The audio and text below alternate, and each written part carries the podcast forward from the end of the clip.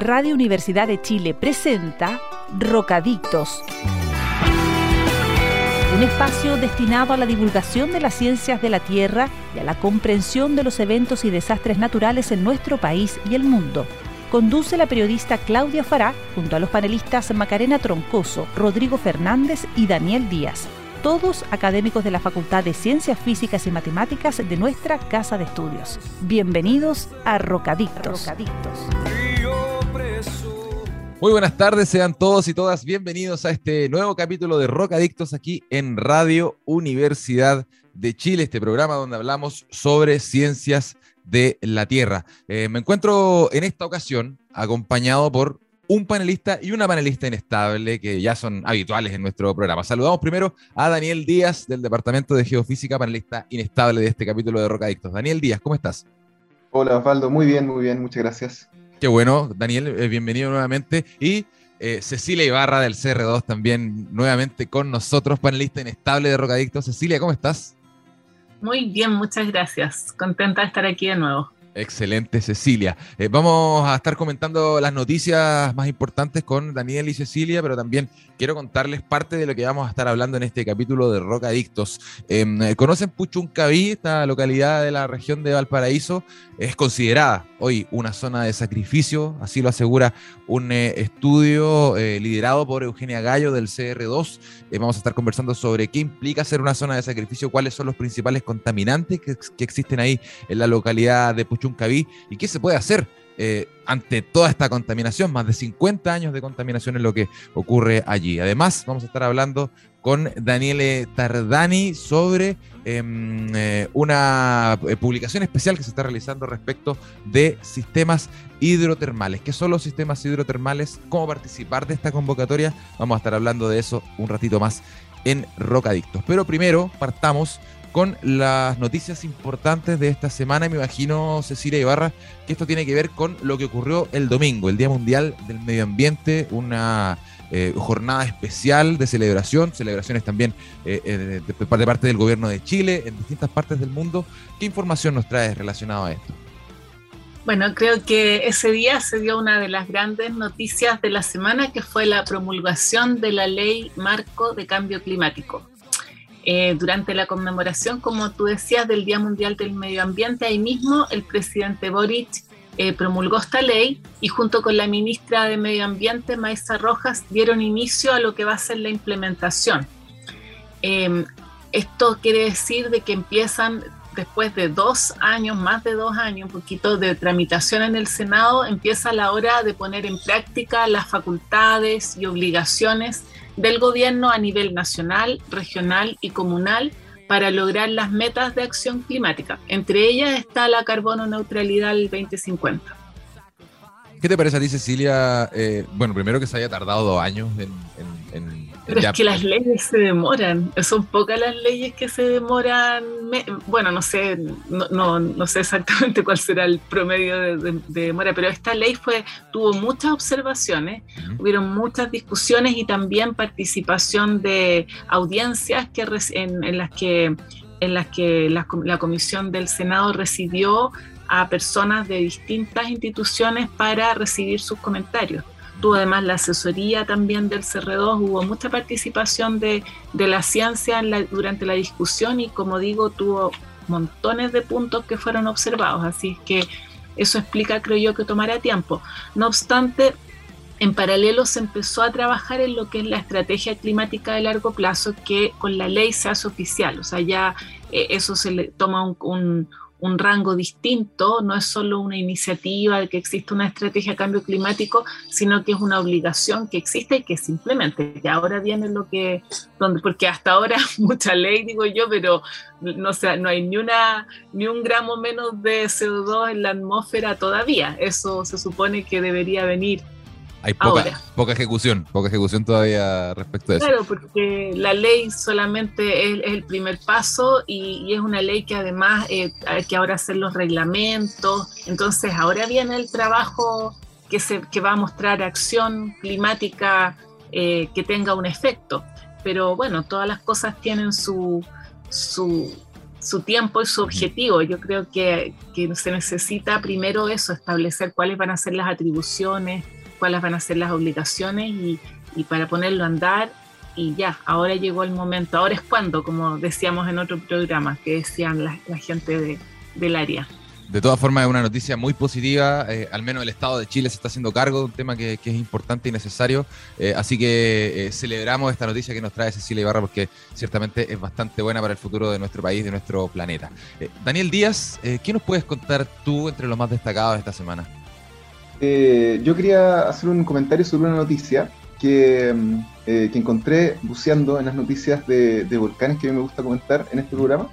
Eh, y es sobre un estudio de un volcán que se hizo en la Antártica, porque muchas veces en el continente antártico, bueno, nosotros sabemos, nosotros vemos que está cubierto como de, nieve, de hielo, no, sabemos mucha, no tenemos mucha idea de, cómo es, ¿no es cierto?, bajo esta gran superficie helada. Y, desde hace, yo diría que 10 años más o menos, o 20 años tal vez, se han estado haciendo hartos estudios de distinto tipo para investigar más sobre, lo que, sobre cómo es ese continente cómo es su tectónica, cómo es su geología, más allá de lo que se sabía previamente, que eran estudios más bien como, como topográficos de lo que hay encima, de, del, digamos, de, sí, de la topografía, digamos, de la superficie.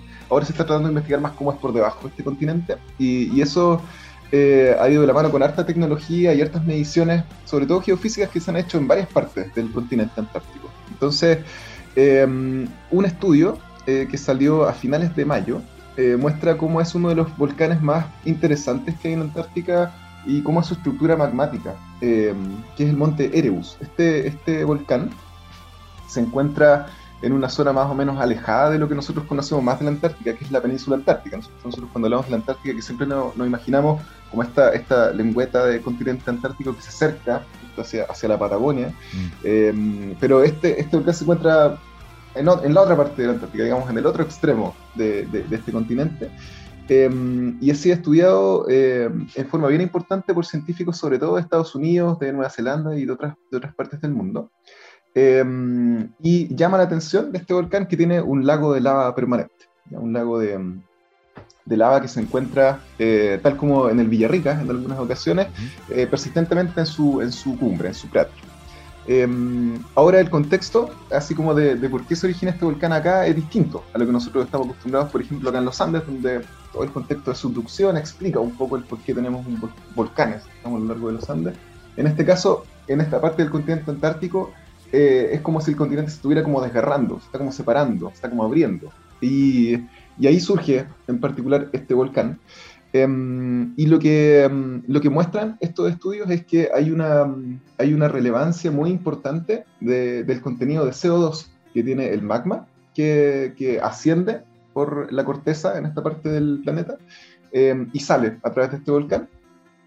Eh, y es el contenido de CO2 que trae este magma el que, el que hace que pueda alojarse a profundidades muy bajitas, muy cerca de la superficie, Em, y que genere, digamos, una construcción del edificio volcánico como la que ha hecho durante los últimos eh, miles de años que ha estado activo este, este volcán ahí.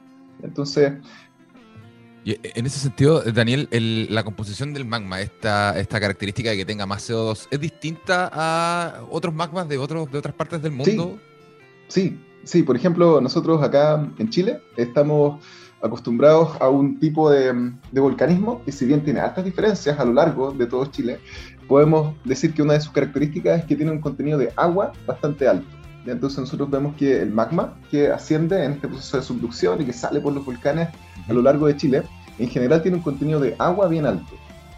En el caso de este volcán del Monte Erebus, es como si cambiáramos el agua por CO2 y, y el comportamiento del magma es distinto.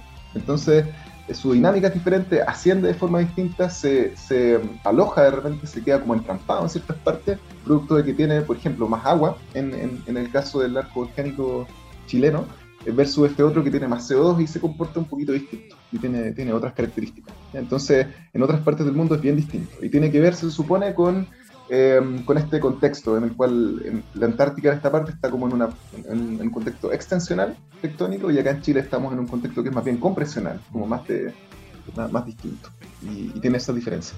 Interesantísimo estudio que nos trae eh, Daniel Díaz. ¿Erebus se llamaba el, volcán? Erebus, sí, el monte Erebus. El monte Erebus, ahí ubicado en la, en la Antártida, eh, un volcán que tiene características distintas a lo que estamos nosotros acostumbrados, al menos acá en Chile, y que ciertamente va a ir entregando respuestas respecto de cómo funciona el eh, volcanismo a nivel, a nivel planetario, más que lo, que pasa acá en, la cordillera de los Andes. Gracias, Daniel. Eh, vamos a hacer una pausa musical acá en Rock Adictos, y hablando de montañas, vamos a escuchar un tema de montañas. Esto es Misty Mountain Hop de Led Zeppelin. Hacemos esta pausa musical y ya regresamos con más Rock Adictos. Estamos de regreso ya acá en Rocadictos y quería preguntarles si sabían que el potencial geotérmico de Chile alcanza los 40.000 megawatts. Sí, Chile es un país que perfectamente se puede descarbonizar sin necesidad de grandes extensiones solares o eólicas. La solución está bajo nuestros pies. Conoce más del Centro de Excelencia en Geotermia de los Andes ingresando a www.sega-uchile.cl. Es momento de nuestro primer contacto de esta jornada acá en Rocadictos. Ya estamos eh, conectados con Daniele Tardani, doctor en Ciencias Mención Geología de la Universidad de Chile y actual profesor asociado del Instituto de Ingeniería en la Universidad de O'Higgins, quien encabeza una convocatoria para una edición especial en una publicación científica sobre los sistemas hidrotermales. Daniele Tardani, bienvenido a Rocadictos. ¿Cómo estás? Hola, muy buen día. Muchas gracias por la invitación. Bueno, Daniel, eh, partamos hablando sobre em, los sistemas hidrotermales para la gente que nos está escuchando. Cuéntanos un poco qué son los sistemas hidrotermales y qué tipo de investigaciones se pueden realizar para estudiarlos. Sí, bueno, antes que todo, los sistemas hidrotermales son, eh, son sistemas de circulación de fluido, entonces de agua y de gases, de circulación de calor y circulación de elementos químicos que eh, digamos, se alojan en la corteza. ¿Qué significa eso? Significa que tenemos por lo general una fuente de calor que está representada por magma, ¿no es cierto? magma, magma caliente que se emplaza en la corteza y, y de ahí viene el calor, viene parte de los elementos también. Y tenemos presencia de agua líquida que puede venir en parte del mismo magma y en parte de la recarga superficial, entonces del agua de lluvia que se infiltra. Y esa agua, eh, tal como haría una, eh, el agua, digamos, que uno calienta en su casa, ¿no? dentro de una olla encima del fuego de la cocina, esa agua en contacto con esa fuente de calor comienza a, obviamente a, calentarse y a desplazarse también, o sea, comenzar una circulación convectiva eh, que actúa como transporte de ese calor, de la parte más profunda hacia, hacia la parte más, más Entonces, si yo a, mi tapa, a mi olla le pongo una tapa, lo que puedo mirar eh, es que, digamos, la, tapa se comenzará a, a, levantar con la presión de la, del vapor, ¿cierto? Como no nos ha pasado probablemente en nuestra cocina y asimismo funciona su sistema hidrotermal. Entonces tengo una presión de vapor que comienza a eh, generar, digamos, eh, cierto tipo de manifestaciones superficiales. Entonces, en superficie lo que yo veo pueden ser eh, geyser, por ejemplo, pueden ser fumarolas, entonces salida de vapor con presión, pueden ser termas, por ejemplo, eh, y todo eso son, digamos, expresiones superficiales de ese, de ese sistema de circulación profunda. Eh, por lo general, esos sistemas se ven asociados al volcanismo, aunque no solamente. Entonces, nosotros tenemos varios ejemplos todo Chile, en realidad, de termas, ¿no es cierto? Entonces, cada uno de nosotros se, habrá bañado en termas. Y a veces hay algunas termas en sur de Chile, por ejemplo, que donde uno puede ir, puede mirar a, a su alrededor también expresiones como fumarolas, ¿no? entonces como salida de vapor en presión eh, en su alrededor. Eh, eh, Daniel, yo te, te, quería preguntar sobre el, el, tema especial de la, de la, publicación que tú estás liderando como para, para hacer una convocatoria, ¿no es cierto? De, sí, claro. Trabajos. Y quería preguntarte, ¿cuánta, ¿cuánta gente se dedica a investigar estos temas en Chile? ¿Es difícil hacer una convocatoria así o, o hay alta gente trabajando actualmente en estos temas? Es, yo creo que hay harta gente trabajando en eso actualmente, o varias universidades por lo menos, en cada una, yo creo, de las universidades principales que tenemos en el país, creo que hay alguien que se dedica a eso. Me refiero a la Universidad de Chile, hay personas que trabajan en eso. Bueno, yo actualmente estoy en la Universidad de O'Higgins, en, la Universidad Austral hay personas que trabajan en eso, en la, en del Norte. Entonces hay, hay un buen número de, de realidad de, investigadores que se dedican a ese tipo de estudios. Los metrotermales son, se estudian por diferentes razones, ¿no? Algunas son, digamos, razones más científicas de base, por así decirlo, y otras son razones más aplicadas. Entonces, la importancia de esos sistemas es bastante transversal. Con científica de base me refiero a lo, que es la circulación de elementos, por ejemplo, en, la corteza, elementos como el carbono, el nitrógeno, pero también metales. ¿no? Al final, eh, lo que son los, yacimientos, por ejemplo, minerales, son una eh, eh, expresión fósil de, de estos sistemas hidrotermales.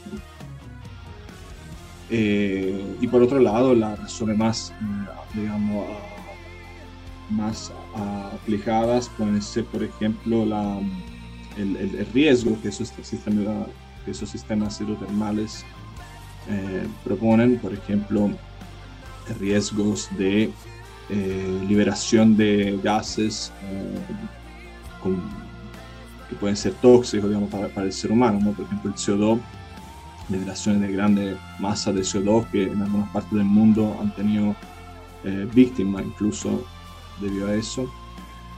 Eh, y por el otro lado, obviamente, la, lo que es la eh, energía geotérmica. Daniel, ¿sí? ¿qué contribuciones esperas tú que lleguen para, para esta publicación? ¿Cuál, ¿Cuál, es el objetivo que tiene la edición de, de, este, de esta publicación en particular?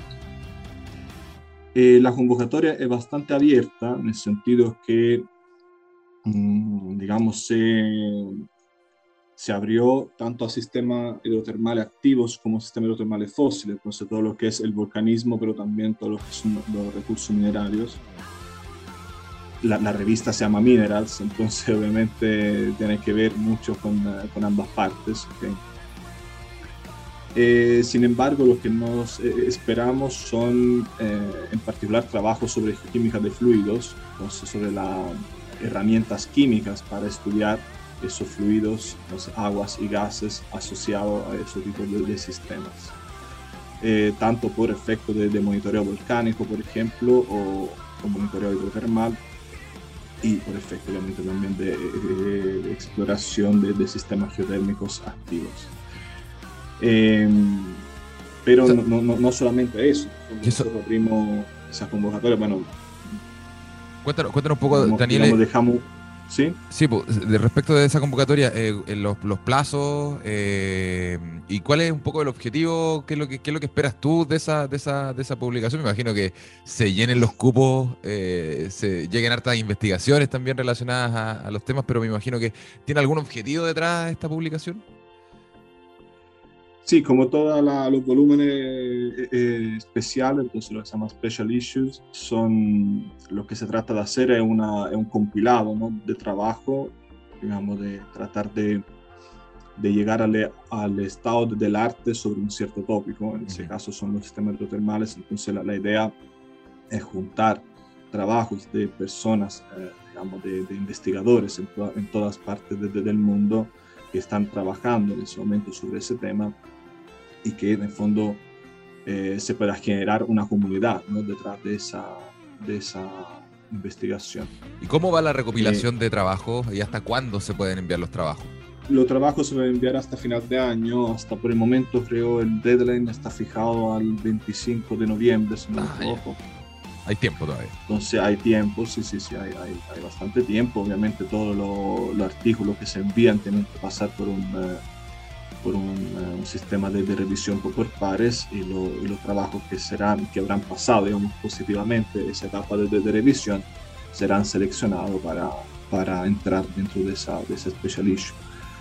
La idea es llegar a unos 10, 12 trabajos. Obviamente, si después los trabajos son más que eso, se puede pensar en una publicación en libro en vez que en un, que en un volumen especial. ¿Y cómo va la, convocatoria actualmente? Estamos en junio. Actualmente bien, o sea, ha sido pues, eh, recibida de manera muy positiva por la comunidad. Todavía es un poco temprano para haber recibido trabajos. De hecho, no, creo que no ha llegado ninguno. Le revisé, hace una, semana atrás y todavía no había ninguno, pero creo que es bastante esperable. Eh, como siempre, digamos, los trabajos llegarán en las últimas dos semanas, el último mes, pero está bien así, digamos. Oye, para, para los que ha, sido recibido, ha sido recibido positivamente en el sentido que las personas que, que he conversado le pareció algo muy interesante y, y algo también que no, no, no, se había hecho antes, por lo menos por parte de, de investigadores chilenos. Eh, para los que no trabajamos eh, particularmente en ciencia, eh, cuéntanos un poco, Daniele, cómo es esto de convencer quizás a tus colegas de que participen en este, en este tipo de, iniciativas. Es muy complejo reunir la atención de, tus compañeros y compañeras. Es muy difícil, por ejemplo, pensar en cuál va a ser el objetivo final de la publicación o cuál va a ser la línea de investigación que ustedes quieren publicar ahí. ¿Cómo, cómo es armar una convocatoria como esta? Sí, eh, obviamente está una parte de marketing que es bastante compleja en el sentido que hoy en día estamos constantemente bombardeados de, de, propuestas, ¿no? de publicaciones, a, como, como investigador o como profesor le llegan casi que diariamente eh, correo para publicar en, diferentes revistas, entonces obviamente pasar, digamos, ese filtro de, de, de ser spam a ser algo interesante es el primer problema y, no, no, niego que es un trabajo eh, difícil. Eh, sin embargo, creo que lo, lo, más importante es mantener una, línea editorial bien clara y bien precisa y, saber también a, quién, a quién convocar, ¿no? las personas que ya uno sabe que pueden estar interesadas realmente en ese tipo de publicación. y, digamos que a través de eso comenzar a abrir un poco el, la, convocatoria también a, otros investigadores. Es muy importante tratar de hacer también publicidad, entre comillas, digamos, digo publicidad, pero dentro de lo que son los congresos internacionales específicos, digamos, en ese tipo de, de temas, por ejemplo. Bueno, y acá en, Rocadictos tienen las ventanas, las puertas abiertas también para que puedan ah, eh, venir a hablar sobre estos temas. Otros científicos que nos estén escuchando eh, también pueden venir a hacer lo mismo que está haciendo Daniele Tardani, eh, abrir esta convocatoria, abrirla aún más, hacer un llamado a los científicos y las científicas para que envíen sus investigaciones respecto de esto. Em, sistemas hidrotermales es lo que está buscando Daniele Tardani. Así que, Daniele, cerremos ya esta conversación eh, con los datos, dónde pueden enviar eh, los, abstracts, eh, hasta cuándo, noviembre decías tú que, era la, fecha de publicación.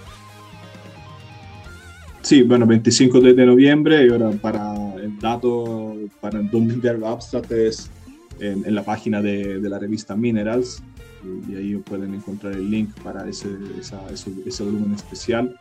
Eh, pueden enviarle después el, link para digamos que lo puedan publicar eventualmente en la página en conjunto con, con, ese, con esa entrevista.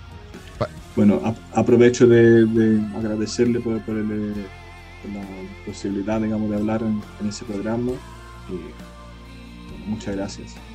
Vamos a estar eh, difundiendo el link que nos haga enviar Daniel en nuestras redes sociales. Si les interesa, nos pueden preguntar. Nosotros les vamos a hacer llegar el link para que puedan participar de, este, eh, de esta publicación especial sobre sistemas hidrotermales. Daniel Dardani, doctor en Ciencias, mención Geología de la Universidad de Chile, actual profesor asociado del Instituto de Ingeniería de la Universidad de O'Higgins.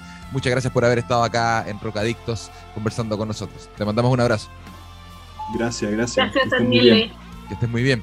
Nosotros, Cecilia, Daniel, hacemos una pequeña pausa comercial y ya volvemos con más Rocadictos en Radio Universidad de Chile. No se vayan.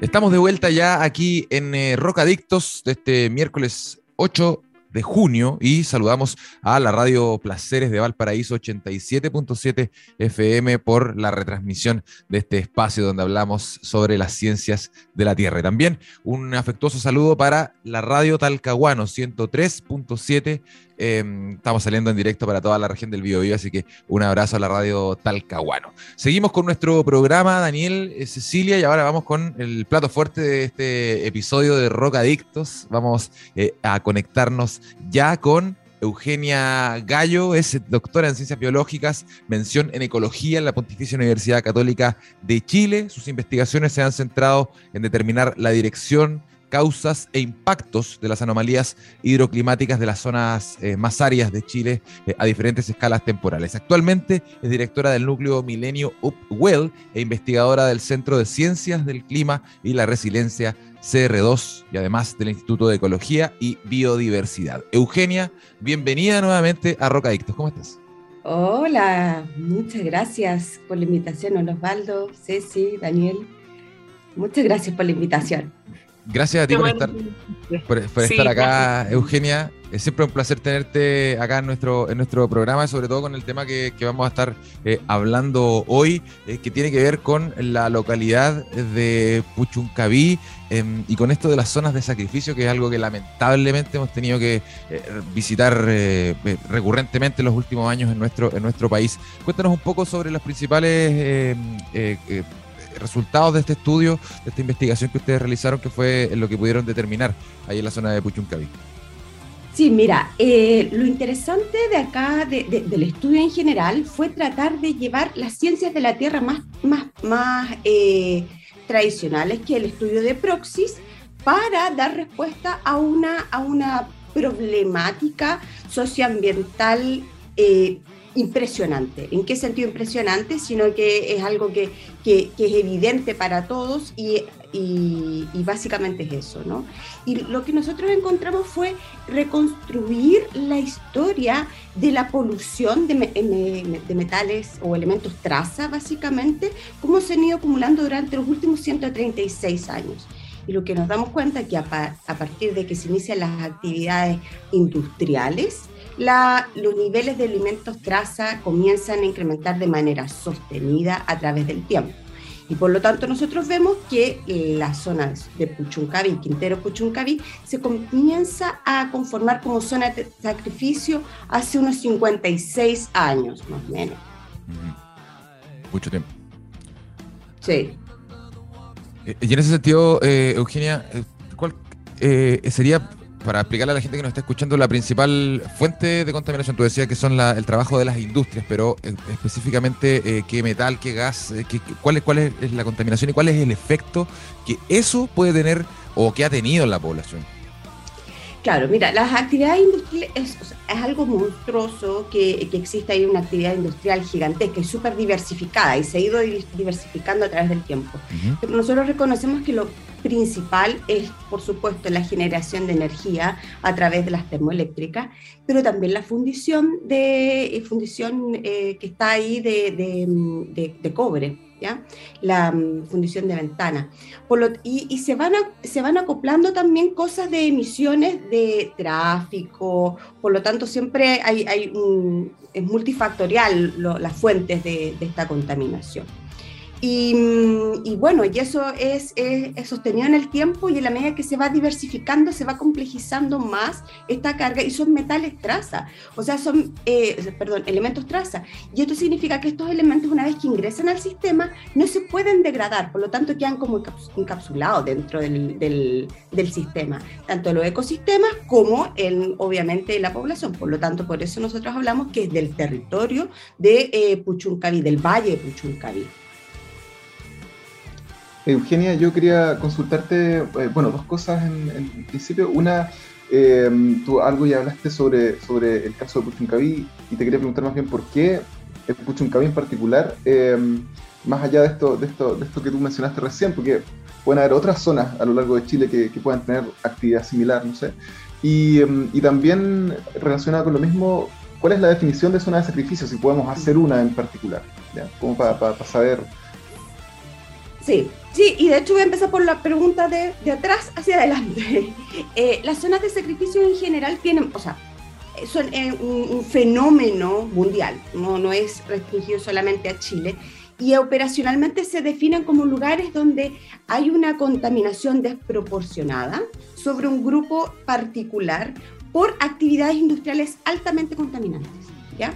Entonces, esa es la característica general que define a todas las zonas de sacrificio a nivel global. Por supuesto, en Chile tienen algunas, algunas distinciones, por ejemplo, eh, la opinión pública mucho hace hincapié a la presencia de termoeléctricas, pero sí hay otras. Por ejemplo, podríamos, ahora que estamos eh, saliendo al aire a Talcahuano, eh, en Hualpén, Talcahuano, en la bahía de San Vicente, también podría considerarse como una zona de sacrificio, porque es un lugar con alta concentración de industria, altamente contaminada. ¿Y por qué Puchuncaví? Básicamente esto es por una cosa de investigación que empezamos por ahí, pero también porque es un tema o sea, es, es, un fenómeno muy latente ahí y está muy presente. Por lo tanto, empezamos a hacer esto eh, de manera, podríamos decirlo, inicial, de empezar a caracterizar las zonas de sacrificio y su historia socioambiental, porque no solamente eh, describir las tendencias, sino que también tratar de explicar cuáles son los factores que van incidiendo que estas zonas de sacrificio se vayan perpetuando porque no es solamente eh, poner industria, hay otras cosas que se van conjugando. Y, en esa misma línea, Eugenia, eh, si nos puedes contar más sobre cómo fueron abordando la problemática de Puchuncaví, porque nos decías que fue un enfoque socioambiental, que tuvieron que identificar los factores, si puedes explayarte en, en cómo lo hicieron. Sí, la, idea fue todo, todo el tiempo no solamente describir tendencias, eso es, eso es algo súper importante, sino que tratar de entender cuáles son los factores locales, nacionales y globales que están dando cuenta. Por lo tanto, este trabajo necesariamente, además de reconstruir esta, esta curva de polución, eh, también fue incorporar, por ejemplo, eh, índices de mm, inequidad eh, social, de políticas a datos de políticas públicas, sobre producción, sobre la extensión de cómo se va, eh, se va extendiendo el área industrial y en virtud de eso también saber cómo el cambio del uso del suelo, porque esto también tiene una cosa de, de cómo se va cambiando el uso del suelo desde lo, desde lo eh, eh, urbano a industrial y cómo esto, estos límites se, se, transgreden todo el tiempo gracias a, políticas públicas que lo van permitiendo. Por lo tanto, fue tratar de conjugar eso para darle una explicación, pero claro, las zonas de sacrificio no existen solamente por decisiones nacionales, sino que se interponen con globales. La demanda por generar eh, una producción, por ejemplo, cobre, o bien la, la energía, que también está para, para la producción de cobre, pero también para abastecer a la población. Eugenia, muy interesante eso que, dices tú respecto de las políticas públicas y de las demandas mundiales que existen, o las, tendencias quizás de, producción mundiales que, van existiendo. Eh, y en este tramo de cincuenta y tantos años que ustedes pudieron determinar eh, en la que eh, Puchuncaví era considerada una zona de sacrificio, ¿cómo fue la fluctuación y la variación temporal de este estatus de zona de sacrificio? ¿Fue empeorando con los años? ¿Fue mejorando con los años? cuéntanos un poco cómo, cómo fue ese desarrollo? Eh, lo que nosotros hicimos, son, eso sí, son varias caracterizaciones de elementos traza y algunos de ellos vemos, por ejemplo, o sea, todos tienen una tendencia que a partir del año 1967, más o menos unos pocos años después que se inicia el, la, la, eh, actividad industrial en el, en el lugar, en, el territorio, eh, comienza a incrementar de manera acelerada y sostenida en el tiempo. Sin embargo, algunos elementos comienzan a disminuir a partir del año 1998. Y eso se debe a políticas eh, tanto o acciones nacionales e internacionales para disminuir estas emisiones de elementos traza. Sin embargo, cuando uno ve todo esto junto, como un conjunto, cómo se percibe por el territorio, por sus poblaciones, sus ecosistemas, nos vemos que no hay, no hay una, una mejoría. Por lo tanto, es cada vez mayor la carga de polución que experimentan. Por lo tanto, desde el punto de vista de elementos traza, sigue siendo una zona de sacrificio en aumento. Y, y, quizás lo más importante que se puede desprender, como estos elementos traza no se degradan, aun cuando yo empiece a cerrar la llave, eh, de, por ejemplo, cierro las termoeléctricas, cierro la fundición, estos metales, o sea, eh, elementos traza quedan incrustados y por lo tanto hay que recuperar el territorio. No se van a degradar solamente con solar, eh, por cerrar la fuente. Y eso es preocupante y eso es algo que debemos hacernos cargo. Estamos conversando con Eugenia Gallo sobre este interesante estudio realizado ahí en eh, la localidad de Punchuncaví, en la región de Valparaíso, sobre su condición eh, lamentable de zona de sacrificio. Vamos a hacer una pequeña pausa musical, nos vamos a escuchar a los Red Hot Chili Peppers con Black Summer, hablando también de contaminación, de esta crisis climática que estamos viviendo, eh, y ya regresamos acá a Rocadictes. No se vayan. Después de ese temazo de los Red Hot Chili Peppers, estamos ya de vuelta acá en Rocadictos con Eugenia Gallo para seguir conversando sobre este mm, estudio eh, respecto de la contaminación en el Puchuncaví. Eh, Eugenia, em, hemos sabido ya sobre este periodo eh, de más de 50 años en los que Puchuncaví es considerado una zona de sacrificio, cuáles son más o menos las fuentes de contaminación, pero ¿dónde está esta contaminación? ¿Está en el aire, está en el agua, está en la tierra? ¿Cómo se manifiesta finalmente? Está en todos lados, eso es el problema. Porque claro, queda en el aire, precipita hacia los suelos, se incrusta también en el agua y queda acumulado los sedimentos. Y también en, la población. Entonces es algo, es algo que está, está en, todo el sistema, ¿ya? Y eso es lo, es lo preocupante. Por eso cuando nosotros hacemos un llamado de atención que hay que restaurar, rehabilitar el sistema, lo hablamos de manera íntegra. Eugenia, y en ese sentido de, cuando hay que rehabilitar, restaurar, ¿qué es lo que se puede hacer en concreto? Sí, es, eso es, hay algo que debemos tomar mucha, eh, mucha precaución. ¿En qué sentido? Diseñar medidas, por ejemplo, para que permitan rescatar esta contaminación que queda en los suelos, en, las aguas, en los sedimentos, eh, pero no es llegar y, plantear, por ejemplo, uno podría decir regar los relaves o incrementar el número de eh, humedales urbanos, por ejemplo, de manera artificial para que retengan. Pero todo esto también hay que hacerlo considerando que hay un contexto de cambio climático. Por, por, lo tanto, hay que ver también qué riesgos implica hacer eso. Por lo tanto, hay que hacerlo de manera muy, muy planificada y considerando también el escenario. Entonces, eso también es una recomendación que nosotros hacemos en el estudio para no hacer cualquier medida, sino que, que sea pensando en estos escenarios, un escenario de adaptación y mitigación, considerando que el clima está cambiando. Y sobre todo con sequía, no es llegar y regar con cualquier cosa el, un relave,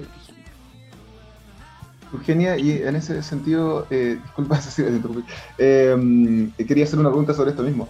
Eh, ¿Hay ejemplos a nivel mundial sobre, sobre recuperación, por ejemplo, de este tipo de ambiente eh, que uno podía citar o, sí, hay ejemplos. Por ejemplo, en, en Johannesburgo, ellos riegan los relaves, porque los relaves son una, una fuente súper activa de estos, de estos metales, metales, porque estamos hablando de cobre, arsénico, plomo, mercurio. Entonces los riegan para que el polvo no se levante y se, y se logre esparcir para el resto de, del, del, sistema. Eh, también hay humedales que, que, han hecho para poder retener estos, estos, estos metales o estos, elementos traza.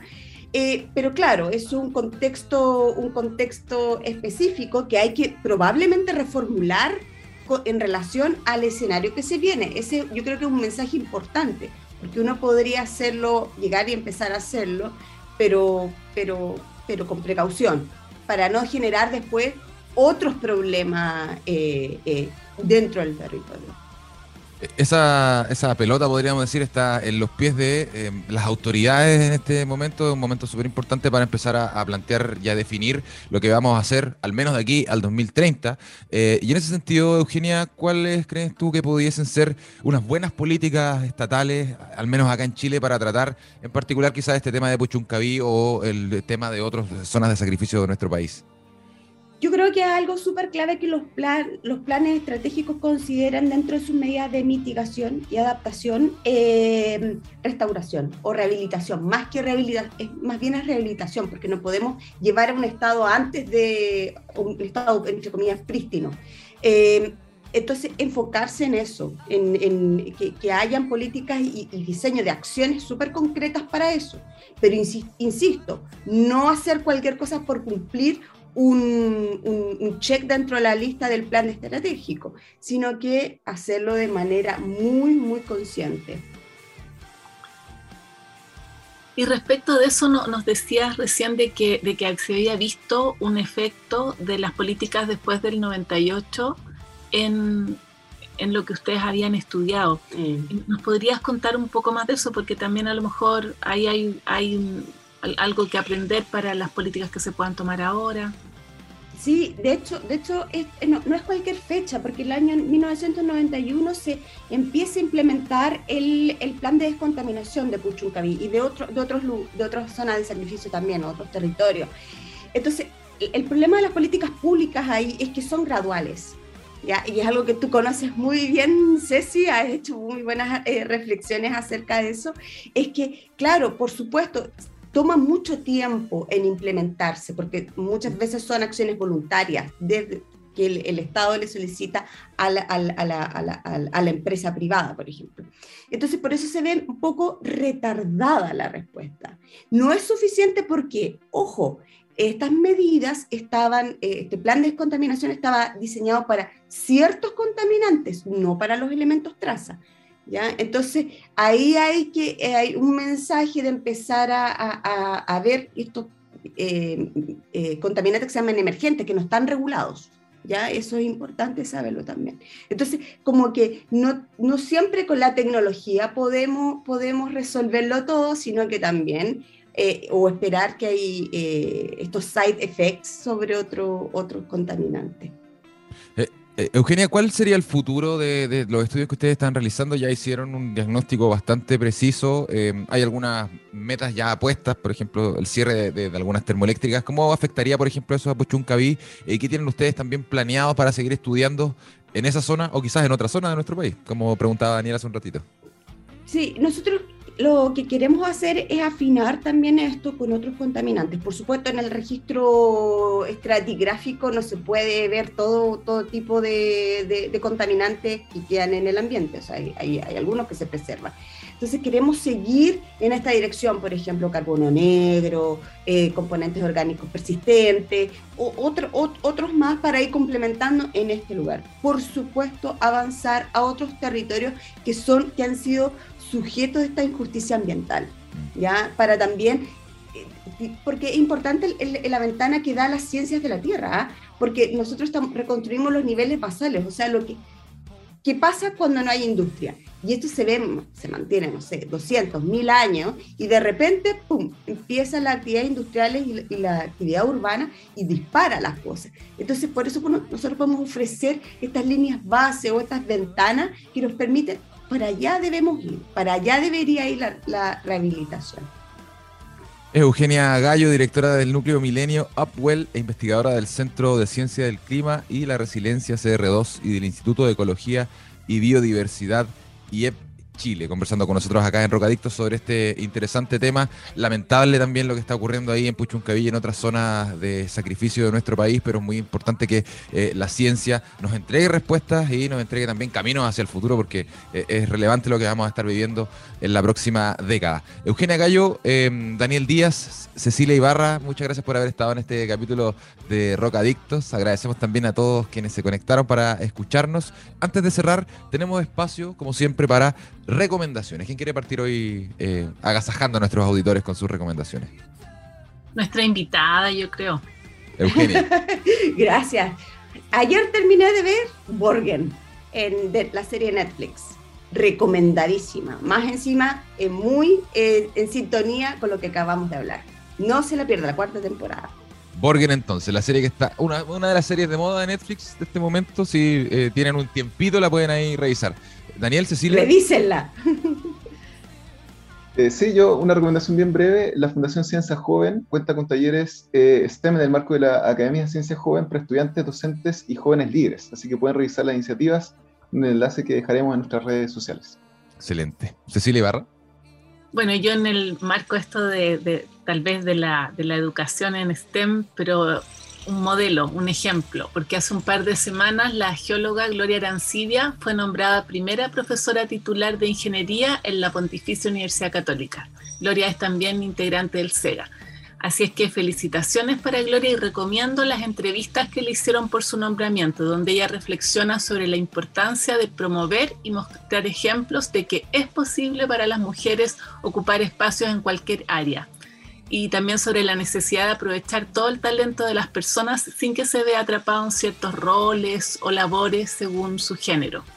Y Gloria ahí observa los pequeños comportamientos cotidianos eh, que hay que revisar porque son los que desincentivan a las niñas a soñar y en elegir un camino de ser rocadictas.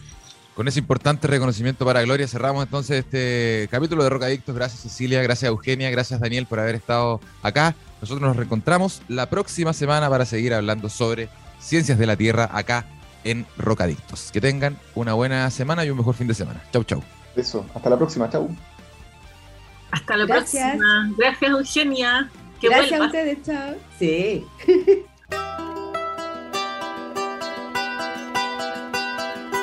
Radio Universidad de Chile presentó Rocadictos espacio donde conversamos sobre terremotos, sequías, erupciones volcánicas, aluviones y todo lo que ocurre en torno a las ciencias de la Tierra en nuestro país y el mundo. Todo esto fue motivo de conversación en Rocadictos. Rocadictos. Nos reencontramos el próximo miércoles a las 16 horas en Radio Universidad de Chile.